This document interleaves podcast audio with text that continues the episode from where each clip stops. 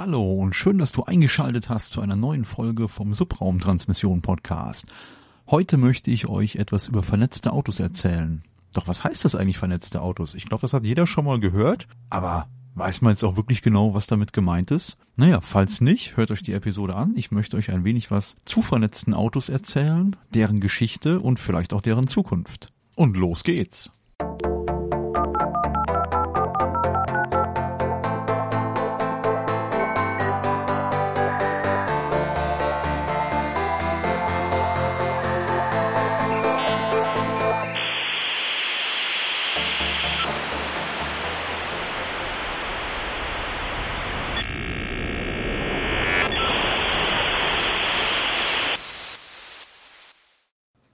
Vernetztes Auto beziehungsweise wie es im Englischen heißt Connected Car. Das sind solche Begriffe, die haben sich mittlerweile bei uns, ja, ich sag mal, etabliert und ja, wie ich von Anfang schon sagte, äh, dem einen oder anderen ist es schon mal über den Weg gelaufen und ähm, ja, wie kann man das jetzt definieren, ein vernetztes Auto? Und zwar in der Zeitschrift Recht der Datenverarbeitung äh, wird das vernetzte Auto mh, hm, in etwa so definiert. Das Automobil der Zukunft ist ein rollender Computer, der mit der Umwelt, der Infrastruktur und dem Internet vernetzt ist. Hiermit verbunden ist die Preisgabe einer Vielzahl personenbezogener Daten. Und genau darauf möchte ich jetzt mit euch eingehen. Dazu müssen wir ein bisschen weiter zurück in die Geschichte blicken. Und zwar bewegen wir uns da Ende der 1970er Jahre da wurden die ersten Bordcomputer in PKWs verbaut. Das waren zu diesem Zeitpunkt eher noch amerikanische Fabrikate und die hatten dann noch solche, ähm, naja, schwarz-weiß LCD-Displays oder diese äh, Fluoreszenzanzeigen, ja, die halt dann die äh, ermittelten Rechenergebnisse dann äh, ja äh, dargestellt haben. Und dann bewegen wir uns ja, so Ende der 1970er, Anfang der 1980er Jahre haben dann auch die deutschen Automobilhersteller wie zum Beispiel Renault oder Citroën angefangen, die äh, Bordcomputer zu verbauen. So, jetzt ist erstmal die Frage, was äh, zeigt denn so ein Bordcomputer in der Regel an? Also von den heutigen Autos, die wir so fahren, kennen wir im Prinzip solche Anzeigen wie äh, den Angurtungshinweis, Batteriekontrolle, Reifendruckanzeige, Ölstand und Öltemperatur, die Serviceintervalle, den Durchschnittsverbrauch, dann haben wir unter anderem die verbleibende Reichweite äh, mit einer Tankfüllung, die momentane Geschwindigkeit, die Durchschnittsgeschwindigkeit, den momentanen Verbrauch, die äh, Fahrzeit, Außen- und Innentemperatur, Datum, Uhrzeit, und natürlich auch noch die ein oder andere Diagnosemeldung bei Fehlern oder halt Defekten, wie zum Beispiel, was weiß ich, hinten links ist das Birnchen kaputt in der Bremse. Ja, das sind alles Sachen, die kennen wir heute. Und ähm, jetzt bewegen wir uns so ein bisschen dann, wie ich gerade sagte, Anfang der 1980er Jahre. Da hat BMW nämlich angefangen, den ja quasi ersten Bordcomputer im Formel 1 Wagen zu implementieren, welcher die Fahrzeugdaten die er im Fahrzeug ausgelesen hat, an die Crew zu übermitteln und zwar das auch während dem Rennen. Also da sieht man jetzt schon, dass die Idee von diesen Connected Cars oder vernetzten Autos gar nicht so neu ist. Das gibt's halt schon so seit den 80er Jahren, wo halt wirklich das erste Mal Daten im Fahrzeug dann gesammelt wurden und diese wurden dann ja quasi over the air an die Crew übertragen, an die Box und äh, demnach konnte dann halt ausgewertet werden, muss der Wagen jetzt in die Box oder halt nicht. Ja, und dann bewegen wir uns so langsam äh, geschichtlich gesehen Richtung 1996. Da hat dann unter anderem BMW damit angefangen, die ersten Fahrzeuge mit der Emergency Call Funktion auszustatten. Was so viel bedeutet wie, wenn das Fahrzeug einen Unfall hat, hat es automatisch einen Notruf abgesetzt und zwar an die nächstgelegene Notrufzentrale. Und heutzutage kennen wir diese Funktion auch. Ähm, das Auto setzt einen Notruf ab und übermittelt auch gleichzeitig den Standort. Das war zu der Zeit, also sprich 1996, noch nicht möglich. Warum? Dazu möchte ich gleich noch kommen, warum das noch nicht möglich war, den Standort zu übermitteln. Das musste da nämlich noch der Fahrer selbst machen. Circa im Mai 2000 hat Bill Clinton die Erleichterung von GPS für die zivile und kommerzielle Nutzung durchgesetzt. Und zwar war es bis dato so, dass ja Ende der 80er, Anfang der 90er Jahre schon einige äh, GPS-Systeme in Autos verbaut wurden. Unter anderem ist da zum Beispiel äh, im Jahr 1990 das GPS-Navigationssystem in einem Luxus-Coupé von Mazda verbaut worden. Und ähm, damals war es so, dass diese Systeme noch mit einem ja, sogenannten Kreiselkompass und äh, Radsensoren ausgestattet waren, da die ähm, absichtliche Verschlechterung von dem damals noch eher militärisch genutzten GPS-Signal nicht ausreichend war, um das Auto vernünftig auf der Straße zu navigieren. Und wie gesagt, da hat halt Bill Clinton in den 2000er Jahren dafür gesorgt, dass dieses jetzt oder der Zugang erleichtert wird und so hat halt wirklich dann GPS Einzug in den Autos gehalten und wurde immer ja, marktreifer und mehr und mehr verkauft und verbaut. Vielleicht noch kurz zur Erklärung, was GPS bedeutet. Und zwar ist das die Abkürzung für Global Positioning System oder halt zu Deutsch ein globales Positionsbestimmungssystem. Das wurde in den 1970er Jahren von dem US-Verteidigungsministerium entwickelt und löste so um 1985 das alte Satellitennavigationssystem der US-Marine ab und äh, ja, welches dort eigentlich zur Ortung von Kernwaffenexplosionen diente. Seit Mitte der 90er Jahre ist GPS voll funktionsfähig.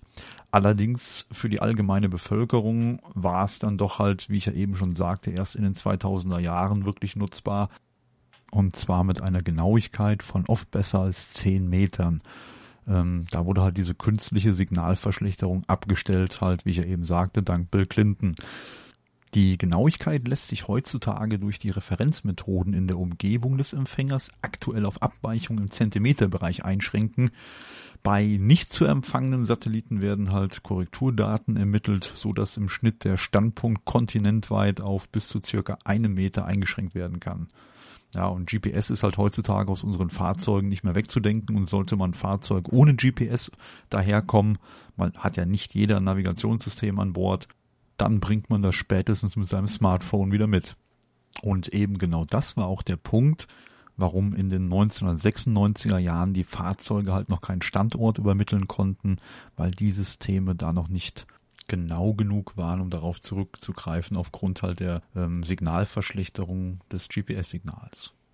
Und jetzt kommen wir so langsam in eine etwas spannendere Zeit, wie ich finde. Und zwar bewegen wir uns jetzt so um 2004. Da hat nämlich dann die SIM-Karte ihren Einzug gehalten in die Autos und wurde damals halt eher benutzt für ähm, ja äh, mobiles Telefonieren im Auto, halt für Autotelefone. Da war es bei manchen Modellen zum Beispiel üblich, dass diese einen SIM-Kartenslot beispielsweise im Kofferraum haben und man konnte dann ganz bequem hinten die Karte reinstecken und vorne im Innenraum dann ganz normal telefonieren. Circa drei Jahre später, im Jahr 2007, werden aus Handys oder Mobiltelefonen dann endlich Smartphones. Ja, und welchen praktischen Nutzen die nachher für uns haben oder auch noch haben werden, das zeigt sich dann jetzt gleich. Naja, jedenfalls die Autos selber werden immer digitaler, die Bildschirme werden immer größer und dann so um, ja, ich sag mal 2008, 2009 ungefähr, da kann man dann schon die ersten Apps runterladen für sein Telefon, um zum Beispiel die Türen zu verriegeln oder entriegeln. Naja, und jetzt ein paar Jahre später gibt es dann Systeme zum Beispiel von Audi. Da gibt es die Funktion, den neuen Audi A8 mit einer äh, App auf dem Smartphone ja, wie so eine Art ähm, Fernsteuerung zu nutzen. Und zwar kann man dann, ja, das, das Auto halt selbstständig in eine Parklücke oder Garage fahren lassen. Das Teil nennt sich dann AI Remote äh, Garagenpilot.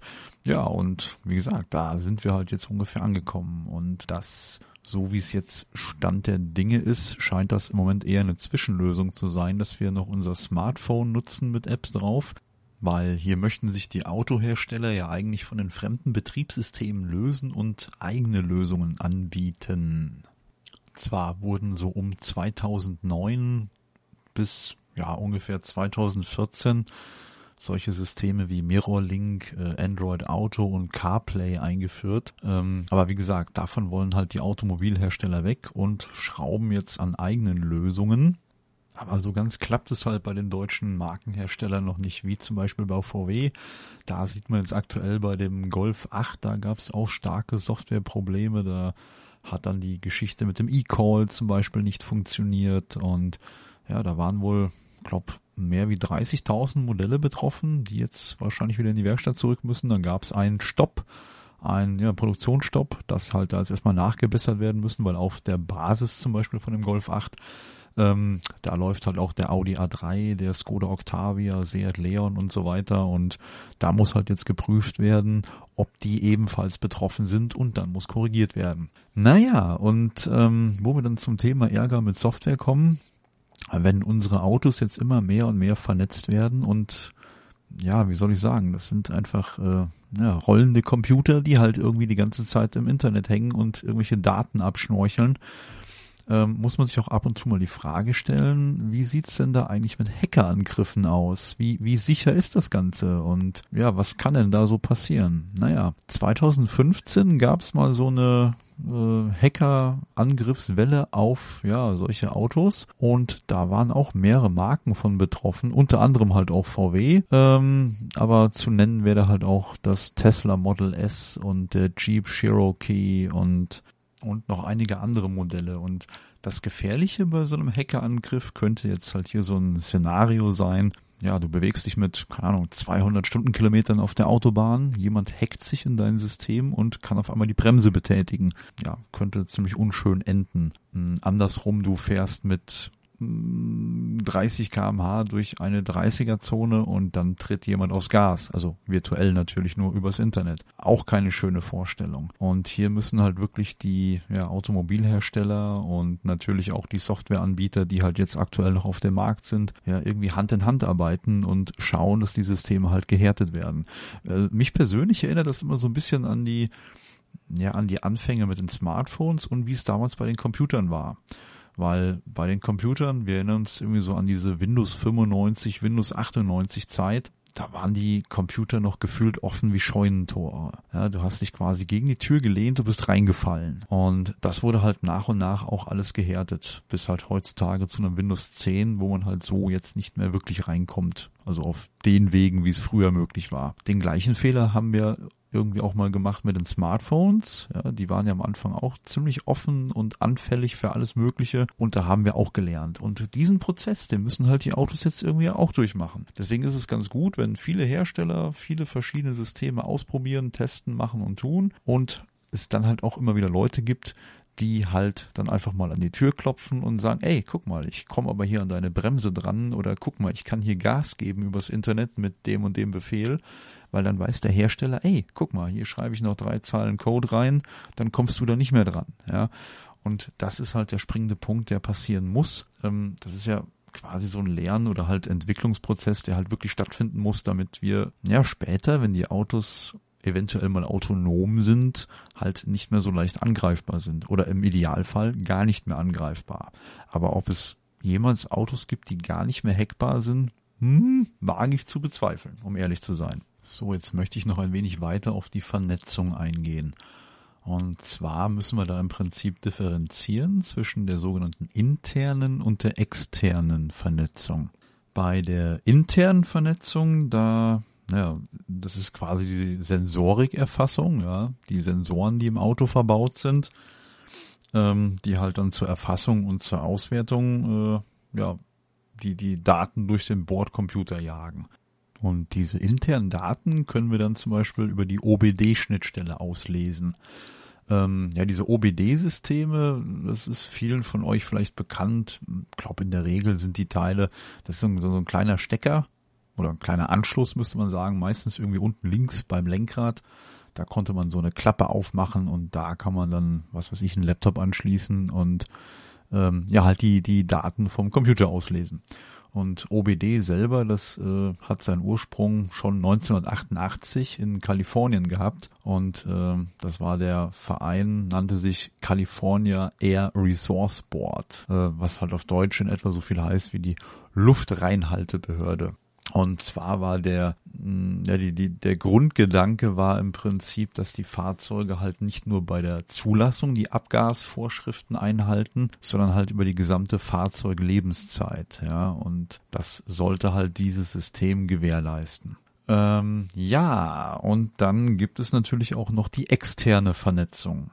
Darunter fallen unter anderem Navigationsdienste, diese Notrufdienste nach einem Unfall, also der E-Call, ähm, Verbindung zwischen Smartphone und Auto, die Telekommunikationsdienste und auch die Telemediendienste.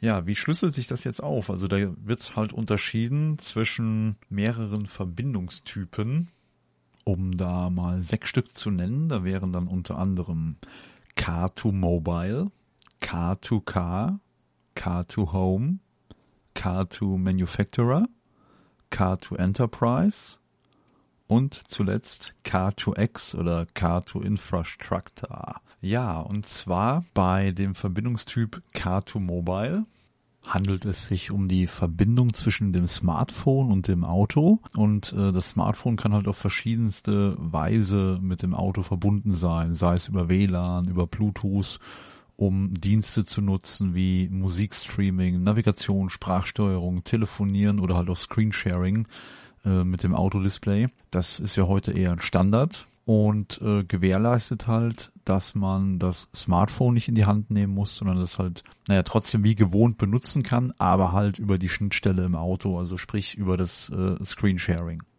Bei Car2Car, also quasi die Verbindung zwischen Auto und Auto, handelt es sich um ein Konzept, in dem sich Autos, die sich in einem bestimmten Umkreis befinden, ja, über alle potenziell interessanten oder halt auch sicherheitsrelevanten Informationen ja, unterhalten oder austauschen.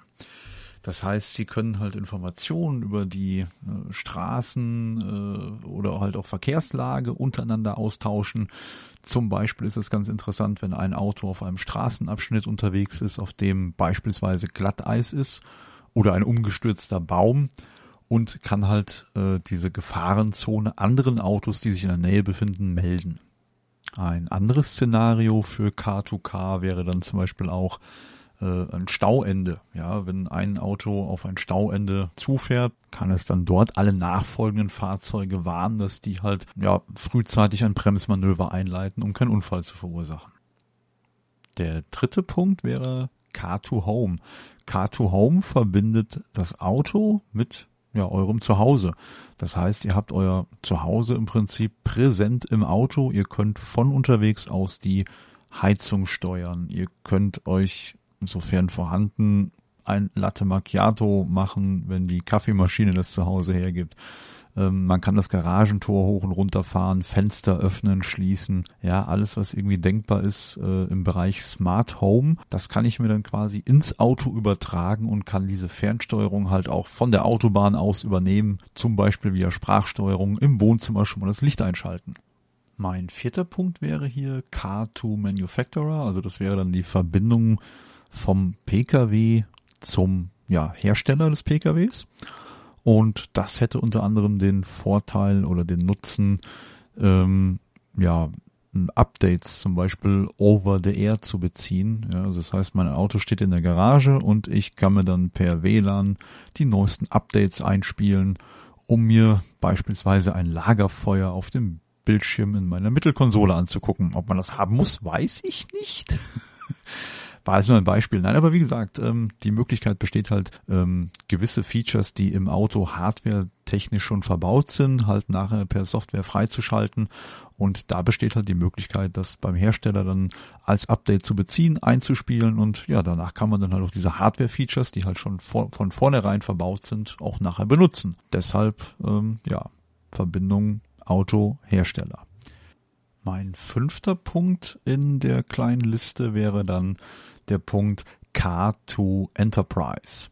Das heißt, mein Auto stellt im Prinzip eine Verbindung her zu meiner Firma und ja, Szenarien, die möglich wären, wären zum Beispiel eine Verbindung zum Firmenserver, um dort irgendwelche Applikationen zu starten, zu beenden, ähm, via Sprachsteuerung beispielsweise den nächsten Geschäftstermin abzufragen und äh, ja, ähnliches. Der sechste und letzte Punkt ist eigentlich der naja, man könnte schon sagen, wichtigste und spannendste. Und zwar ist das Car2X oder auch Car2 Infrastructure, ähm, also wie das Auto mit der, naja, umgebenden Umwelt interagiert. Ähm, und zwar ist es wichtig, dass halt das Auto gerade wenn es irgendwann mal autonom fahren soll, sich wirklich mit äh, ja, anderen Autos und halt auch Systemen vernetzt. Zum Beispiel mit ja, Lichtsignalanlagen, also mit Ampeln, ja, um grüne Wellen auszunutzen um äh, freie Parkplätze zu finden beispielsweise. Und zwar könnte man sich das Szenario vorstellen, dass äh, auf angebotenen Parkflächen der Stadt zum Beispiel Sensoren im Boden verbaut sind, die halt sagen, hier, der Parkplatz ist frei oder der Parkplatz ist besetzt. Und dann kann natürlich mein Auto ähm, auf diese Sensordaten zugreifen und weiß, okay, in der Straße sowieso ist ein Parkplatz frei und da können wir jetzt hinfahren. Das wäre ein mögliches Konzept. Man kann auch einfach sagen, grundsätzlich geht es halt bei Car2X darum, ähm, den Verkehrsfluss zu optimieren, was ja dann wiederum auch der Umwelt zugutekommt. Ja, und damit das alles irgendwann mal so richtig funktioniert, damit unsere, also dass unsere Smart Cars in Smart Cities unterwegs sein können und das am besten autonom, ist es natürlich umso wichtiger, dass unser ja, neues 5G-Netz weiter ausgebaut wird, weil ähm, wir können uns halt nicht nur auf solche Sachen wie äh, GPS oder so verlassen, sondern es müssen halt auch wirklich Daten schnell ausgetauscht werden. Ähm, jetzt muss man sich das so vorstellen, jeder, der ein Smartphone zu Hause hat, der kennt das. Und zwar, ähm, du bist mit deinem Smartphone zu Hause, bist ganz normal mit deinem WLAN verbunden, äh, gehst dann aber, was weiß ich, zwei Häuser weiter zum Nachbarn und bist dann halt aus deinem WLAN zu Hause raus. So, und genauso ging das Autos halt auch, wenn die nur über WLAN miteinander verbunden wären, wenn sie relativ nah aneinander sind. Ähm, bringt halt nichts, wenn ein Auto am anderen Ende der Stadt ist und das andere Auto kommt halt zum Ortseingang rein und am Ende der Stadt, wo es dann, was weiß ich, wieder auf die Autobahn geht zum Beispiel, da gab es jetzt einen Unfall und die Daten müssten schnell übermittelt werden ähm, oder oder halt eine Glatteiswarnung als Beispiel ähm, und die Daten, wenn die halt schnell übermittelt werden müssen, dann nützt uns WLAN nichts, weil die Autos halt miteinander kein WLAN aufbauen können. Und da ist dann wieder sowas äh, wie 5G äh, wichtig, dass die Daten halt schnell per Mobilfunk vom einen Auto zum anderen Auto übertragen werden und äh, ja die Gefahrenmeldung halt schnell ankommt. Und das natürlich auch über größere Strecken. Deswegen ist WLAN da halt wirklich uninteressant. Also die, nicht, wie ich eben sagte, die können natürlich eine WLAN-Verbindung miteinander aufbauen, aber das halt wirklich nur, wenn sie nah aneinander sind. Beispielsweise stehen auf einem Parkplatz äh, nebeneinander oder sowas. Ähm, also 5G ist da definitiv wichtig und ja, der Ausbau wird da wie in Städten äh, wie Hamburg zum Beispiel stark forciert und getestet. Die Deutsche Telekom und Vodafone ja, treiben das ganz ordentlich voran. Ich glaube, Vodafone ist mittlerweile auch schon seit zweit oder ja so Ende 2019 in der zweiten Ausbaustufe. Das heißt, immer mehr Städte in Deutschland werden jetzt auch mit 5G versorgt und das ja, ebnet natürlich den Weg dann auch für späteres autonomes Fahren, wenn die schnellen Datenübertragungswege quasi gesichert sind. Aber bis wir wirklich selbstfahrende autonome Autos bei uns auf deutschen Straßen haben werden, ja, wird noch ein wenig Zeit vergehen, da da sehr viel hm, geregelt und geklärt werden muss bezüglich hm, rechtlichen Dingen, ähm, wer übernimmt zum Beispiel die Haftung bei einem Unfall und so weiter. Also bis das soweit ist, wird es noch dauern. Und ja, so lange müssen wir uns halt zufrieden geben mit den kleinen Helferlein, die wir schon haben und einsetzen dürfen. Sowas wie mh, hm, kennen auch viele von euch oder haben vielleicht sogar einige von euch schon im Auto, nämlich die Einparkhilfe. Und zwar fährt man da zum Beispiel, wenn man seitlich einparken möchte, an einem Parkplatz vorbei oder an der Parklücke vorbei. Das Auto misst dann quasi mit den Kameras, die es verbaut hat, den Parkplatz aus und ja, fährt dann selbstständig rückwärts in die Parklücke und ja, das sind halt wie gesagt die kleinen Helferlein, die wir jetzt schon haben. Aktuell sind unsere Autos dann eher ja solche rollenden Datensammler und und welche Daten die sammeln und was damit jetzt schon alles möglich ist. Darauf möchte ich jetzt noch kurz eingehen. Und zwar gibt es zum Beispiel die Möglichkeit, ähm, die hat Renault sich implementiert, mh, wenn man zum Beispiel ein Leasingfahrzeug hat und würde die monatliche Leasingrate nicht pünktlich bezahlen, könnte Renault via Funk das Auto quasi stilllegen. Ja, das heißt, es geht nicht mehr an, du kannst es nicht mehr benutzen. Ein anderes denkbares Szenario wurde schon in den Niederlanden in Feldversuchen getestet. Und zwar konnte man dort Autos in einer 30er-Zone automatisch quasi per Fremdzugriff auf den Pkw auf 30 Stundenkilometer begrenzen. Das heißt, der Fahrer konnte halt in dieser besagten 30er-Zone so viel Gas geben, wie er wollte. Das Auto konnte halt nicht schneller fahren. Ja, das ist halt dann ein späteres mögliches Szenario eventuell für generell Innenstädte, Verkehr vor Schulen oder auch auf der Autobahn. Ähm, Niederlande beispielsweise haben ja auch die Beschränkung jetzt seit neuestem auf 100 Stundenkilometer. Und hier könnte man natürlich auch per Fremdeingriff sagen, so, du fährst jetzt 100 kmh und dann bleibt es dabei. Was die Polizei in den USA zum Beispiel ganz gerne macht, ist, ähm, um Alibis von verdächtigen Personen zu überprüfen, werden dort die quasi Geheimspeicher der Navigationssysteme ausgelesen, denn diese locken dann sowas wie Tempo, Ort und Uhrzeit. Und äh, selbst wenn der Fahrer das manuell ausgeschaltet hat, funktioniert das wohl bis ja circa 3000 Kilometer Distanz. Und ähm, ja, wie gesagt, da sieht man schon, dass viele Daten, die das Auto dann sammelt, halt entweder für oder auch gegen dich verwendet werden können. Also von der Freiheit der Straße, wie man es so früher mit dem Autofahren äh, verbunden hat, bleibt da irgendwie nicht mehr viel. Ähm, ja, und wie gesagt, die, die USA, die wünschen sich ja im Prinzip sowas wie einen, ja, ich hätte fast gesagt, Flugdatenschreiber fürs Auto, ja. Und das Navigationssystem leistet das halt wirklich schon. Ähm, ja, was, welche Daten liest denn so ein Auto noch aus? Das ist eigentlich ziemlich spannend, weil das sind so viele Sachen, an die denkt keiner. Weil man muss sich vor Augen halten, was es alles in diesem Auto gibt. Ja, es gibt etliche Sensoren, dann gibt es Kameras, es gibt Mikrofone, ja. Und was die so auslesen, das ist schon teilweise richtig gruselig und wird auch wahrscheinlich irgendwann mal sehr stark in die Persönlichkeitsrechte von Menschen eingreifen. Und ob wir das wirklich so wollen, ist die andere Frage, aber wir werden wahrscheinlich irgendwie gar nicht drum herum kommen, diese Technik weiter zu benutzen. Weil was soll denn hier die Alternative sein? Hm, naja, oder wo, wofür braucht denn zum Beispiel ein Auto die Kameras im Auto? Ähm, wofür braucht ein Auto Ultraschall? Wofür braucht ein Auto Infrarot? Da möchte ich jetzt gerne noch kurz drauf eingehen. Und zwar Dinge, die uns halt schon ja, heutzutage in vielen Autos schon bekannt sind als Standardausrüstung, ähm, die aber immer weiter und weiter verbessert werden, sind zum Beispiel die Einparkhilfen, ja, die, die Rückfahrsensoren. Hm, die arbeiten in der Regel mit ja, Ultraschall oder auch Radar. Hm, hier gibt's natürlich auch schon kameragestützte Systeme, wie ich vorhin schon sagte, dass halt die Autos dann selbstständig einparken können.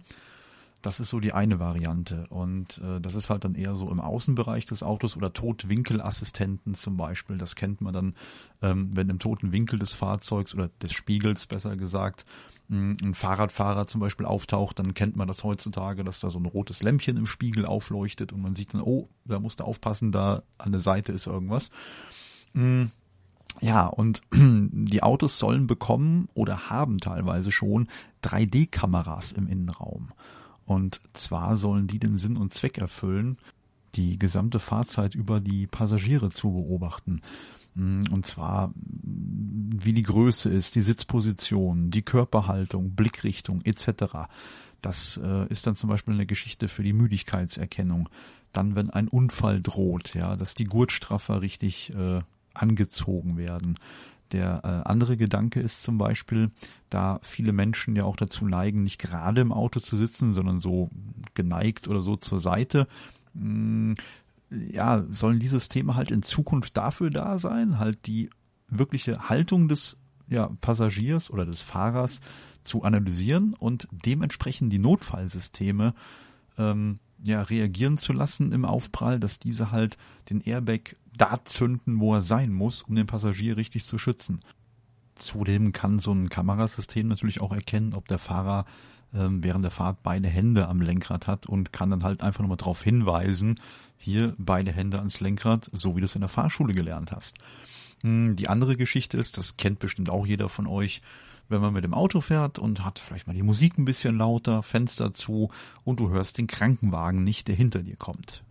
Für solche Fälle wurden auf der Elektronikmesse der CES ähm, sogenannte Lauschsensoren vorgestellt. Und zwar sind diese Sensoren so programmiert, dass sie aus dem Straßenlärm um sie herum, die zum Beispiel Martinshörner von der Polizei oder von den Rettungsfahrzeugen, naja, aus dem, aus dem Straßenlärm herausfiltern.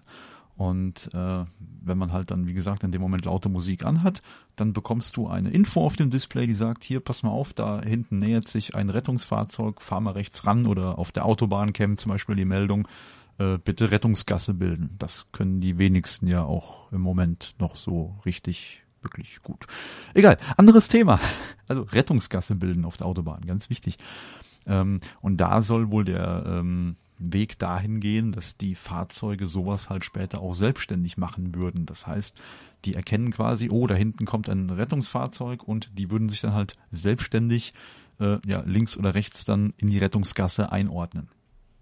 Um noch weiter Daten von der Umwelt zu sammeln, haben die Autos der Zukunft dann oder teilweise auch jetzt schon solche äh, sogenannten Laser- bzw. LIDAR-Sensoren. Ja, und zwar sind die vor allem wichtig für den Bremsassistenten. Und zwar ist das so ein kleiner Kasten. Die meisten kennen das ja, in der Front im Auto, vorne mittig hat man meistens so eine viereckige kleine Kiste. Und äh, ja, diese sendet halt Lichtwellen aus in Form von Laserstrahlen. Und da ist die Funktionsweise ist relativ ähnlich dem Radarsystem. Und ähm, ja, es werden halt nicht sichtbare Lichtstrahlen ausgesendet, die halt zur Geschwindigkeits- oder auch Abstandsmessung genutzt werden. Und zwar ist LIDAR eine Abkürzung und steht für Light Detection and Ranging. Ja, und ähm, das hat halt den Vorteil, dass über diese ja unsichtbar ausgesendeten Lichtstrahlen halt äh, zum Beispiel stehende Fahrzeuge am Stauende beispielsweise äh, erkannt werden können oder halt auch äh, Personen. Das funktioniert natürlich auch. Und dann können die Sensoren, wenn ein Hindernis erkannt wird, dann eine Vollbremsung auslösen, um einen schlimmeren Unfall zu verhindern. Ja, und das ist halt jetzt, wie gesagt, nur ein relativ kleiner Teil von Möglichkeiten, und Sensortechnik, was mittlerweile so im Auto verfügbar ist und was alles machbar ist. Doch wer könnte denn jetzt an solch einer Technik Interesse haben? Naja, ich meine zum einen klar die Hersteller, ja, damit ähm, quasi genauestens geprüft werden kann, wie gehen die Leute mit den PKWs um und äh, wenn dann eine Inspektion ansteht, kann man halt dementsprechend reagieren und dem Kunden halt dann die ein oder andere Leistung verweigern. Ähm, genauso wie Carsharing. Carsharing ist zum Beispiel auch ein, denke ich mal, ziemlich interessantes Geschäftsmodell. Wenn hier der Verleiher von dem Fahrzeug feststellt, dass mit dem Auto zum Beispiel nachts in einer Großstadt Autorennen gefahren werden, könnte er das Auto halt, naja, aufgrund der ähm, gemessenen äh, Geschwindigkeiten vom Beschleunigungssensor zum Beispiel oder vom Drucksensor und so weiter und so fort, ähm, ja, könnte er das Auto quasi lahmlegen und sagen so, Stillstand, du fährst jetzt nicht mehr. Ähm, die andere Geschichte ist halt ähm, für Leasingfahrzeuge allgemein. Ja, wie geht der Kunde mit meinem Fahrzeug um? Ja, wird's pfleglich behandelt und ähm, ne, es ist vom Prinzip ähnlich wie auch beim Carsharing. Ja, es geht halt irgendwie immer darum, den Kunden zu überwachen und halt auch die Nutzung des Gegenstandes, also des Autos zu überwachen. Ähm, ein anderes Beispiel dafür ist äh, die Versicherung. Ja, da wird zum Beispiel aktuell gibt es ja einige Versicherungen, die sogenannte Telemetriedaten, ähm, also Telemetrie-Tarife anbieten, gerade für Fahranfänger. Und zwar arbeiten die zum Beispiel mit Hilfe von GPS und da ist es so, dass äh, halt überwacht wird, wie wird mit dem Auto gefahren. Und jetzt kann man diese ähm, ja, Telematik-Geschichte natürlich noch weiter ausbauen, halt nicht nur mit GPS überwachen, ob sich an Geschwindigkeiten gehalten wird, dementsprechend natürlich dann die Versicherungstarife anpassen. Man könnte hier natürlich auch hergehen und könnte halt auch die ähm, Sensoren der Gurtstraffer überprüfen. Also wenn diese ziemlich oft äh, zum Einsatz kommen, dann könnte es wohl sein, dass der Fahrer eine recht ruppige Fahrweise hat und man dann überdenken sollte, ob man ihn nicht vielleicht höher einstuft. Ja, genauso wie äh, zu schnelles Beschleunigen und äh, also so so Dinge halt. Und ähm, also da, da wird noch einiges auf uns zukommen und auch aus datenschutzrechtlicher Geschichte ähm, ist das alles ziemlich, wie ich vorhin schon mal sagte, ziemlich gruselig. Äh, dann haben natürlich die meisten Autos mittlerweile auch äh, Sprachsteuerung. Hm, generell etliche Mikrofone sind dann im Auto verbaut und jetzt ist die Frage, was passiert mit diesen Aufnahmen? Ich meine, klar, auf der einen Seite, wenn das Ding mit meinem Handy gekoppelt ist, kann ich halt schnell eine Sprachnachricht verschicken oder halt übers Autotelefon selbst. Hm, ich kann das Auto per Sprache steuern und so, alles okay. Aber landen diese Aufnahmen, die ich zum Beispiel mit meinem Beifahrer führe, auch auf irgendeinem geheimen Speicher und können die ausgelesen werden? Ähm, ich denke, da sind noch viele Fragen zu klären in Zukunft und ja, ich denke, ich habe euch jetzt mal so ein bisschen hm, ja gesagt oder versucht nahezubringen, was möglich ist. Also ich meine, was haben wir bis jetzt gelernt? Ja, ähm, der ganze Spaß hat irgendwie so hm, ja Ende, na schon Anfang Anfang der 70er Jahre begonnen. Äh, damals halt mit Bordcomputern, ja, wo so einfache Sachen ausgelesen wurden, mh, hm, die ich sag mal, in der Regel entweder durch die Werkstatt oder durch einen selbst dann im Auto ablesbar waren. Und die Entwicklung ging halt gerade jetzt durch die gesamte Mobilfunktechnologie äh, immer weiter dahin, dass äh, alles voll vernetzt wird und alles mit allem interagieren muss, kann, soll, wie auch immer. Ja, ihr wisst, worauf ich hinaus will. Ähm, Fakt ist, unsere Autos, die wir jetzt so haben im Jahr 2020, sind auf jeden Fall schon fahrende Datenschleudern. Ähm, wichtig ist halt in Zukunft immer schön wachsam bleiben, nicht überall ein Häkchen setzen, vielleicht auch nicht allem zustimmen, sondern immer schön skeptisch und kritisch bleiben, die ganze Sache ein wenig beobachten.